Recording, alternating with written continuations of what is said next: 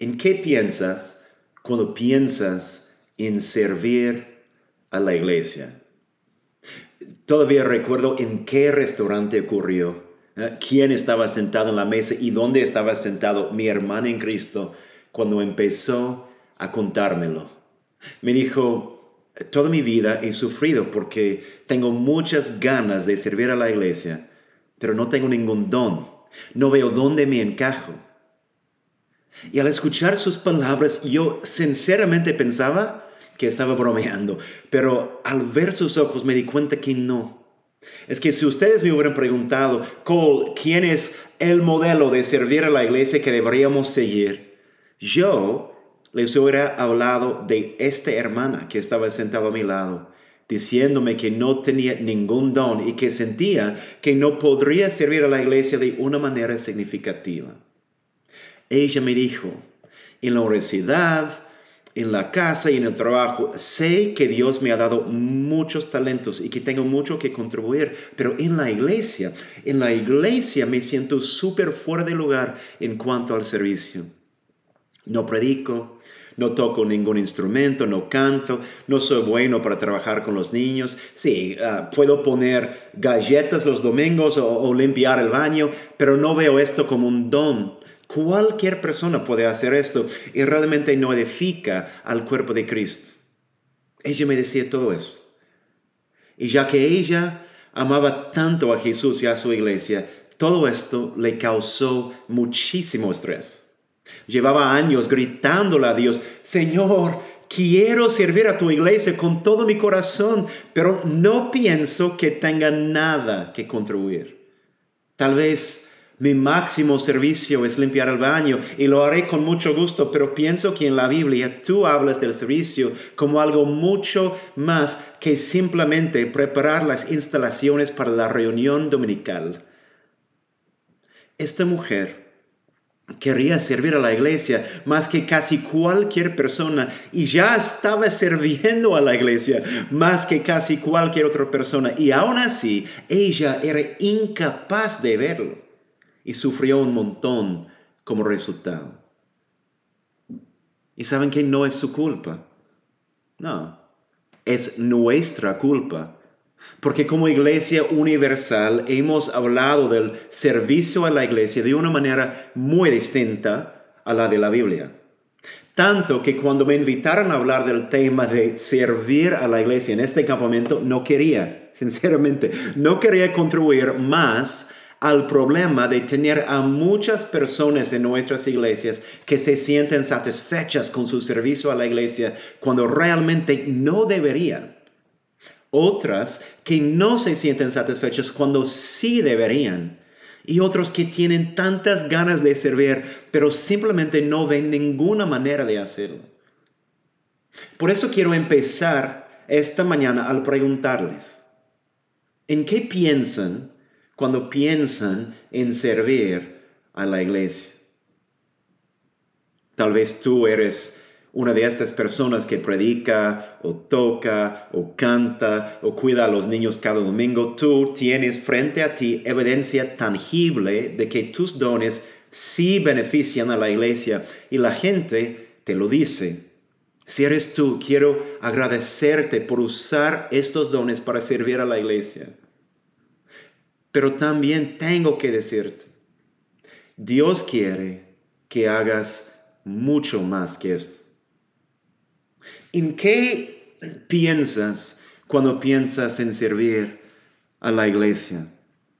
A lo mejor tú eres una de estas personas que sirve a la iglesia al hacer cosas que atraen mucha menos atención o que parecen mucho menos significativas como acomodar sillas, preparar el café o, limpiar los baños.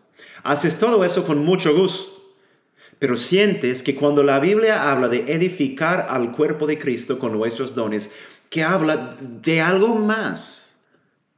Si eres tú, quiero agradecerte por servir a la iglesia de esta manera, pero también tengo que decirte, Dios te quiere usar para mucho más que esto.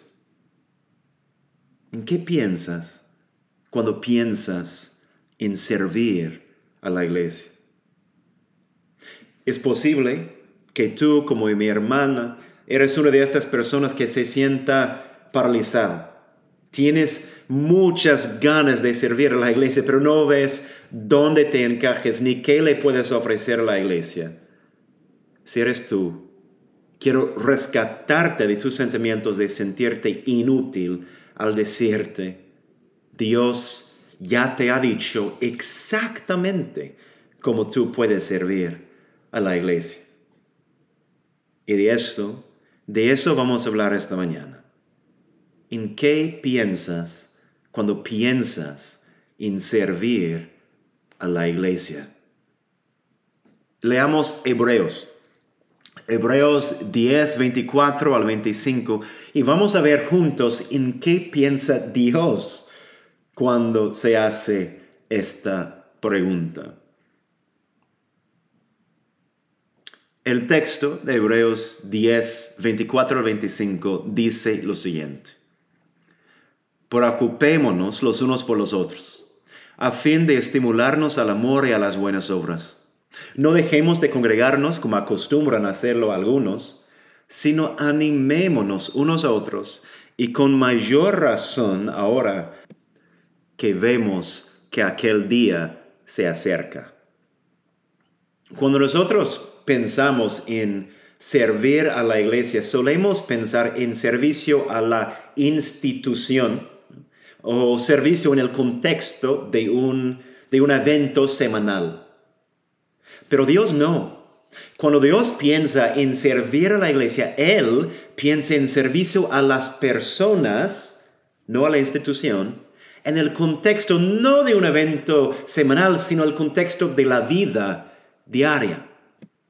Y la primera instrucción que nos da en este texto para servir a la iglesia es esta.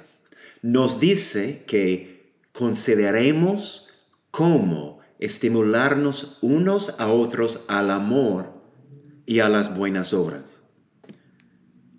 Hay cuatro cosas aquí que quiero que examinemos en más detalle. Y la primera es que todos nosotros, ya seamos líderes o miembros, estamos llamados a servir a la iglesia al considerar a los demás. Al considerar a los demás. Es algo sencillo, sí, pero no es nada fácil. Nuestra cultura consumista nos enseña a hacer exactamente lo contrario, nos enseña a considerarnos a quién, a nosotros. Si buscamos una iglesia, nos preguntamos, hmm, ¿me va a gustar la predicación? ¿Me, va a gustar la música? Ah, ¿Cómo me van a servir los pastores o, o los otros miembros? ¿Cuáles ministerios van a tener para beneficiarme? O, si ya formamos parte de una iglesia, nos preguntamos, ¿me están sirviendo bien? ¿Estoy siendo alimentado como deseo? ¿La gente me respeta y me trata como yo quiero? ¿Estoy satisfecho con lo que recibo? Si pastoreamos una iglesia, nos preguntamos, ¿me están siguiendo? ¿Están respondiendo a mis sermones y mis consejos? ¿Se han comprometido a la visión que tengo para la iglesia? ¿Estoy atrayendo a más personas? Amigos, hemos permitido que nuestra cultura nos forme a su imagen en lugar de ser formados a la imagen de Cristo, la cabeza de la iglesia. En lugar de considerarnos a nosotros, el Espíritu Santo nos está llamando a considerar a los demás y pensar en sus necesidades en lugar de nuestras preferencias. Esto es lo que significa servir a la iglesia. La segunda cosa que quiero que notemos es que cuando pensamos en los que forman parte de la iglesia junto con nosotros, el autor de Hebreos quiere que servimos a la iglesia al considerar algo en particular, como estimularnos unos a otros. En general me choca de verdad me choca referirme a las palabras griegas originales porque puede dar la impresión de que nuestras traducciones no son confiables. Y sí, definitivamente sí lo son. Pero en este caso creo que, que sí nos ayudará saber que la palabra griega empleada por, por el autor, perdónenme, era aún más específica que nuestra palabra estimular. El verbo que se utiliza en el griego lleva la idea de tener un agudo desacuerdo. O sea, eh, Dios quiere que nos provoquemos hasta el punto de molestarnos unos a otros. En serio. Y, tiene sentido, ¿no? Si, si nuestros hermanos nos van a ayudar a reflejar la imagen de nuestro Señor, esto va a requerir que nos corrijan cuando no lo estamos haciendo y que desafíen nuestros pensamientos, comportamientos, actitudes y también nuestras excusas. Y sí, va a ser una molestia. El proceso de santificación jamás va a ser un proceso cómodo. Y si queremos llegar a ser como Cristo, lo que más necesitamos es que nuestros hermanos nos molesten. Y lo que más necesitan de nosotros es que nosotros los molestemos a ellos. Para ilustrarlo, permítanme compartir una historia sobre mi propia ah, humillación. ¿okay? Cuando llegué a México solo hablaba como 73 palabras en español, las obvias, ¿verdad? Como gracias, taco, por favor no me secuestres, eh, cosas útiles, ¿no? Em, ah, desde entonces, siempre he pedido a cada persona que cuando me escuchen cometer, cometer ¿ves? cuando me escuchen cometer un error en español, me corrijan. Y la gran mayoría me dicen, no, con, me da pena. Y les tengo que explicar por supuesto que te da pena. Me da mil veces más pena a mí. Pero tengo que soportarlo. Y necesito que tú lo soportes también. Porque si tú no lo haces, jamás voy a llegar a hablar bien el idioma. Voy a vivir aquí por una década y seguir hablando como si hubiera llegado ayer. Que ustedes saben, si les pasa a muchos misioneros. Esto es lo que necesitamos hacer con nuestras vidas espirituales, aguantar la incomodidad de confrontar y de ser confrontados para que todos, todos, todos, todos juntos podamos avanzar en nuestra santificación. Eso es lo que significa servir a la iglesia. Y esto nos lleva a la tercera observación sobre este mandato. Dios desea que nos estimulemos al amor y a las buenas obras. En otras palabras, nos estamos estimulando hacia una meta muy clara y muy valiosa. Si vale la pena molestarme para mejorar mi español, ¿cuánto más vale la pena molestarme para crecer en el amor y en las buenas obras? Dios no tiene planeado que nos molestemos con juicios o orgullo o calumnia. Tiene planeado que nos molestemos, sí, que nos provoquemos, sí, que nos estimulemos, sí, al amor y a las buenas obras. Es buenísimo, hermano, que tu iglesia tenga buena teología, pero no es suficiente. Dios quiere que nuestra buena teología produzca una comunidad de amor y de buenas obras.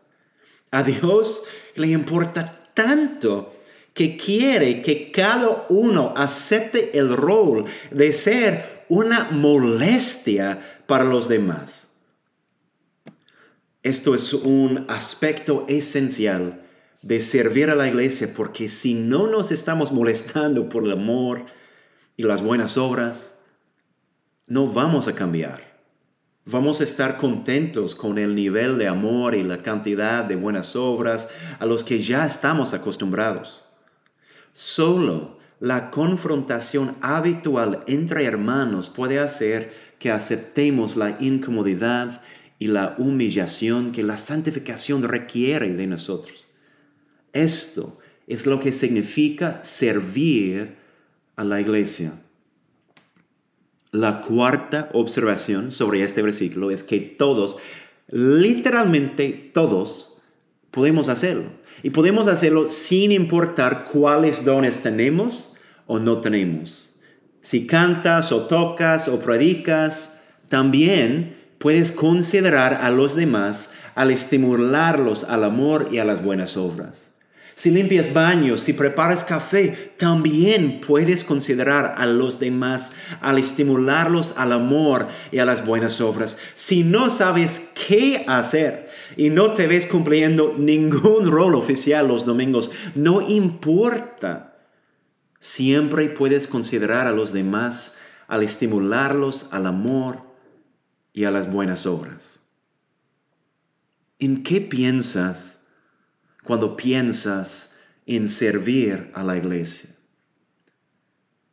Dios piensa en que consideras a los demás al estimularlos al amor y a las buenas obras. Cuando nosotros pensamos en servir a la iglesia, solemos pensar en hacer cosas para crear un entorno en el cual el pastor nos puede exhortar. Pero Dios no. Dios no. Cuando Dios piensa en servir a la iglesia, Él piensa en la exhortación mutua entre todo miembro y todo líder de la iglesia. Es exactamente lo que vimos ahí en el versículo 25. El autor sigue hablando de cómo deberíamos considerar a nuestros hermanos y aquí dice que lo hacemos, ¿qué? Que lo hacemos exhortándonos unos a otros. Y aquí tenemos nuestro segundo punto. Exhortar tiene la misma meta que estimular, que es nuestro primer punto, pero tiene un estilo totalmente distinto. Mientras que estimular es un acto de confrontación que incluye molestar, exhortar es un acto de acompañar que incluye empatía. La primera requiere audacia y la segunda gentileza. Los dos se complementan y una iglesia de servidores será tanto una comunidad que se estimula como una comunidad que se exhorta. Otra vez, me gustaría que notáramos cuatro cosas acerca de esta parte de la receta. Primeramente, la exhortación de la que el autor habla es una exhortación mutua. No es algo que el pastor hace y los miembros reciben. Es algo que los pastores reciben tal como lo dan y los miembros dan tal como lo reciben. Es una relación interdependiente entre cada persona, pastor o no, líder o no, maduro o no, que forma parte de la iglesia. La exhortación que hace que una iglesia sea sana es una exhortación mutua en la que todos participan. El hecho de que sea mutua requiere que tengas la humildad para buscar y recibir exhortación de los otros creyentes y que al mismo tiempo tengas la valentía para dársela. Esto es lo que significa servir a la iglesia. Por supuesto, ninguno de las dos cosas es natural para nosotros. Y por eso necesitamos lo que vemos en la segunda observación. Segundo, para tener la humildad y la valentía para poder participar y realmente tener algo que ofrecer, es necesario que ya hayamos cumplido las otras expectativas de Hebreos 10 que el autor menciona antes de llegar a los versículos 24 al 25. Déjenme leerles el 19 al 23, lo que viene antes de lo que acabamos de aprender. Dice, así que hermanos, mediante la sangre de Jesús, tenemos plena libertad para entrar en el lugar santísimo por el camino nuevo y vivo que Él nos ha abierto a través de la cortina, es decir, a través de su cuerpo. Y tenemos además un gran sacerdote al frente de la familia de Dios. Acerquémonos pues a Dios con corazón sincero y con la plena seguridad que da la fe, interiormente purificados de una conciencia culpable y exteriormente lavados con agua pura. Mantengamos firme la esperanza que profesamos, porque fiel es el que hizo la promesa. Si no te has acercado a Dios por medio de la oración, como dice el texto, no vas a haber recibido algo de Él para poder exhortar a tus hermanos con confianza y escuchar su exhortación con humildad. Esto es lo que significa servir a la iglesia. Si no has mantenido firme la esperanza que profesas, como dice el texto, es decir, si no te aferras al Evangelio, no vas a tener ningún recurso del que sacar fuerzas, poder y palabras para exhortar a nadie. Esto es lo que significa servir a la iglesia. El mandamiento de que te acerques al lugar santísimo y que mantengas firme la esperanza que profesas, no solo es para beneficiarte a ti, sino que también beneficia a los miembros de tu iglesia, quienes dependen de ti para recibir la exhortación que necesitan y de manera similar Tú necesitas que ellos cumplan los mismos mandamientos para poder estimularte y exhortarte a ti lo cual es un ingrediente esencial de una iglesia de siervos.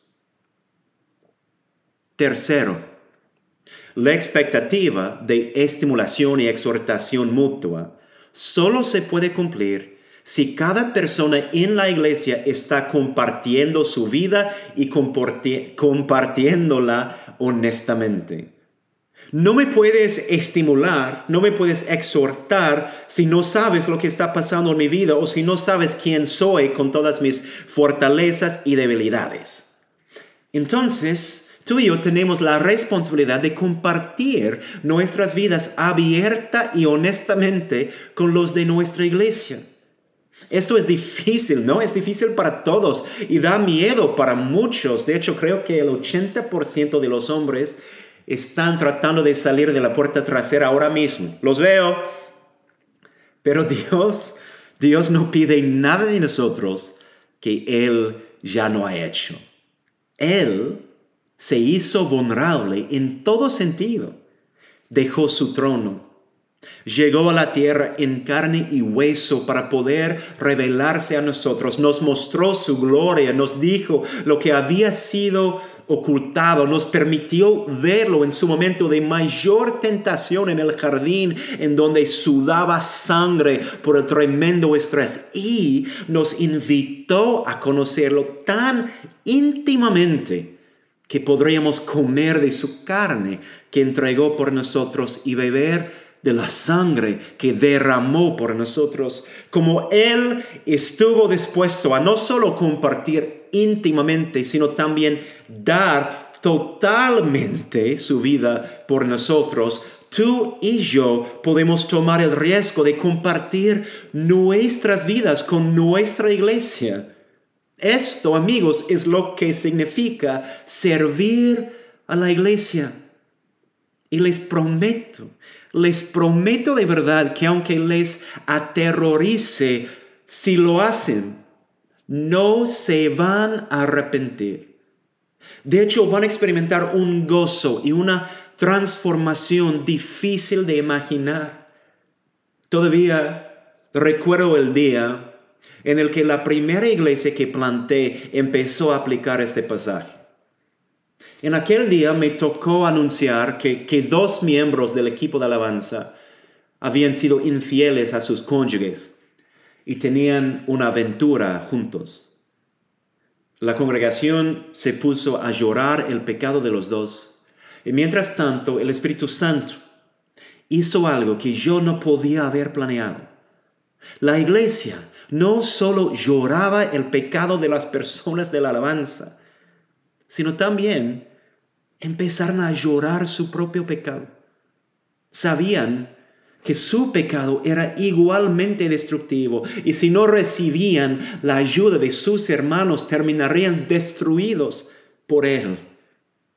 Uno por uno, los miembros de la iglesia voluntariamente se pusieron de pie, se acercaron al micrófono, confesaron sus pecados y sus luchas. El chisme, la amargura y la falta de perdón, la autojustificación y la arrogancia, la pornografía y la fornicación, la mala administración de dinero, varios problemas familiares y mucho más. Y no lo hicieron para limpiar sus conciencias. Sabían que solo la sangre de Cristo era capaz de hacer esto. Lo hicieron para pedir que sus hermanos les estimularon y les exhortaron porque estaban convencidos de que no podían superarlo sin la ayuda del cuerpo de Cristo.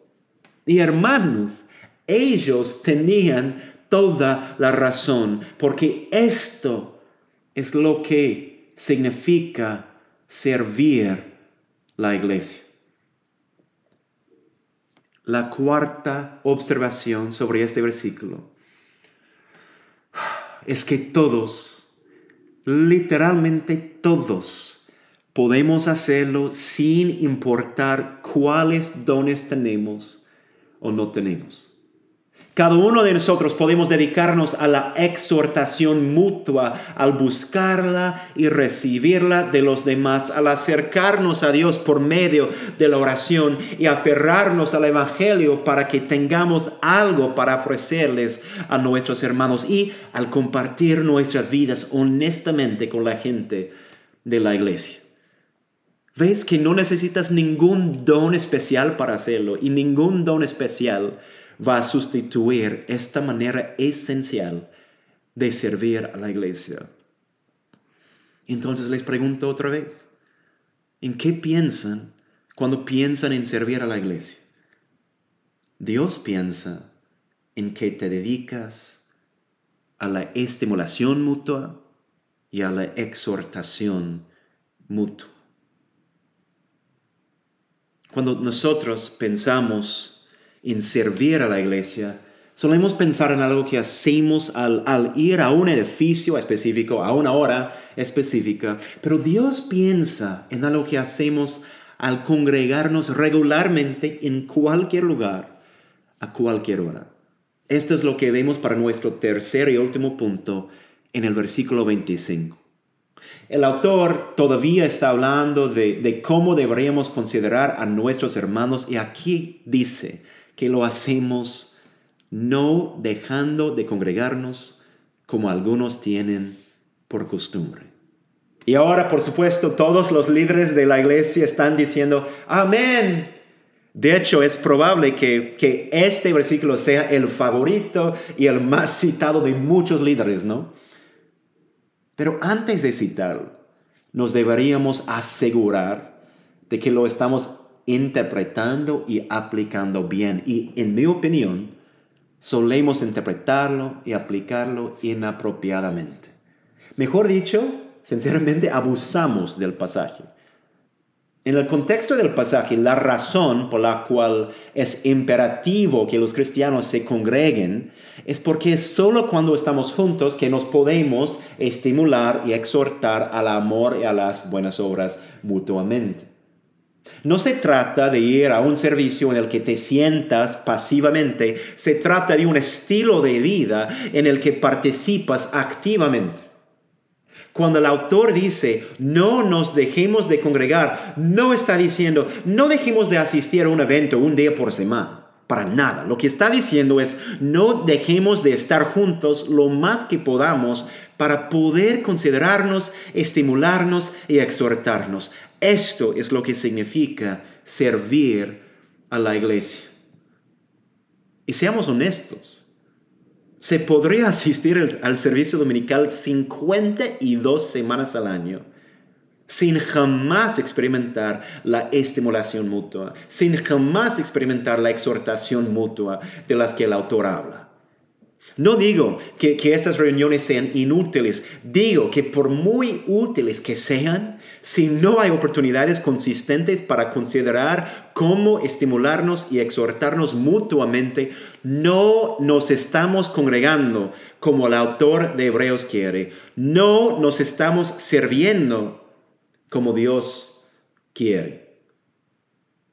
Así que si eres líder como yo, ah, ya no puedes citar este versículo para referirte a una reunión semanal en la que tú eres el que estimula y exhorta a todos los demás.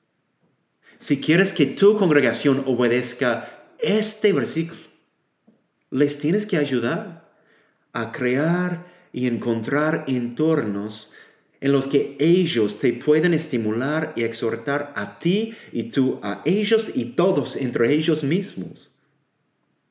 Si eres un miembro de la iglesia, no puedes esperar a que los líderes de tu iglesia creen un programa para facilitar la estimulación y la exhortación mutua. Las tienes que buscar tú mismo, ahora mismo. Invita a los de tu iglesia, a tu casa y ve a las suyas. Involúcralos en los eventos de tu familia, involúcrate en los suyos, confiésales tus pecados y tus luchas y, y pregúntales de los suyos. Programa tiempos para orar y comer con ellos. Esto es lo que significa servir a la iglesia. Hace un tiempo un pastor estadounidense muy influyente anunció el lanzamiento de su iglesia virtual, que es simplemente una aplicación para tu teléfono con videos y audio de enseñanzas en la que puedes escribir tus peticiones de oración para los otros, entre comillas, miembros de la iglesia, o sea, otros usuarios de la aplicación en un chat.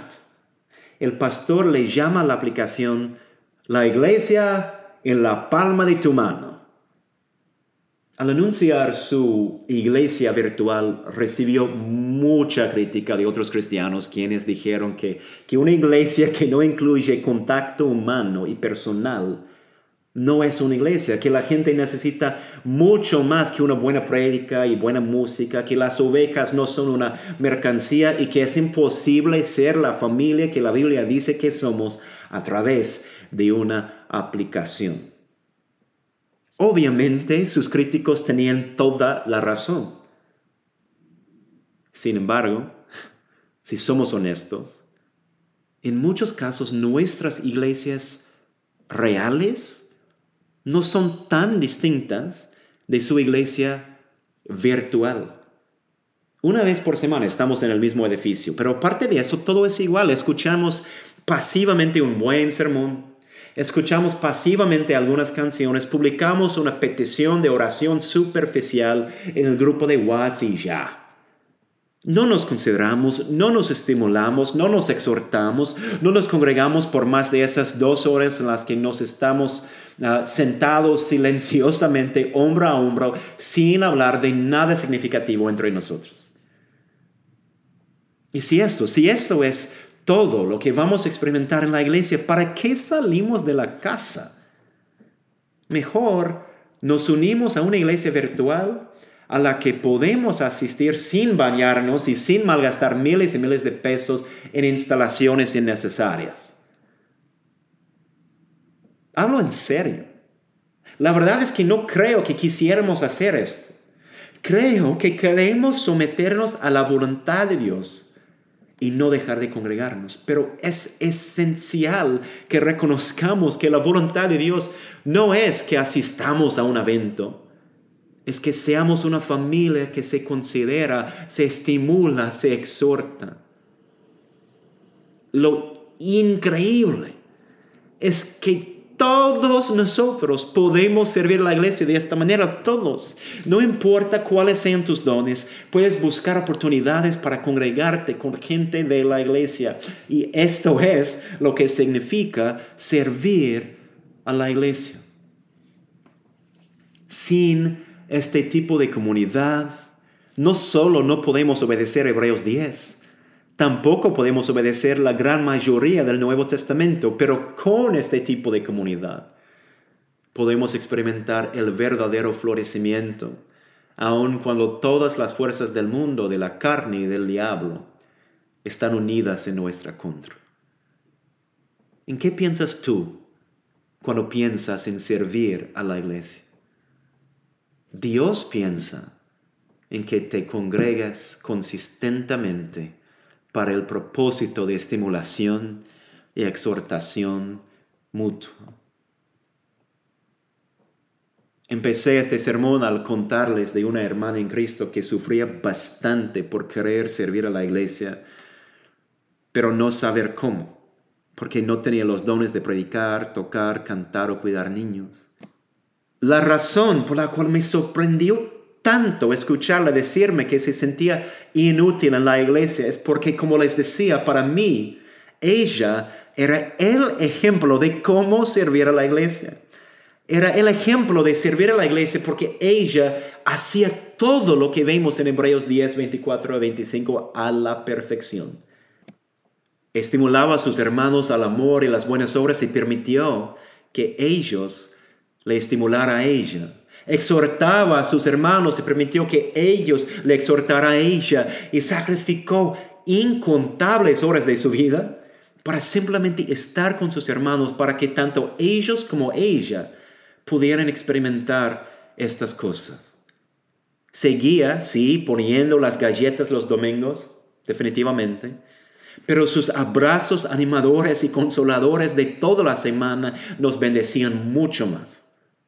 Seguía preparando el café los domingos, sí, pero sus oídos que nos escuchaban toda la semana nos servían mucho más. Seguía limpiando los baños domingo tras domingo, pero sus palabras diarias de estimulación y exhortación son lo que nos transformó no podría cantar, ni predicar, ni tocar, pero oraba por y lloraba con y acompañaba a incontables hermanos de la iglesia. Y esto, esto es lo que significa servir a la iglesia.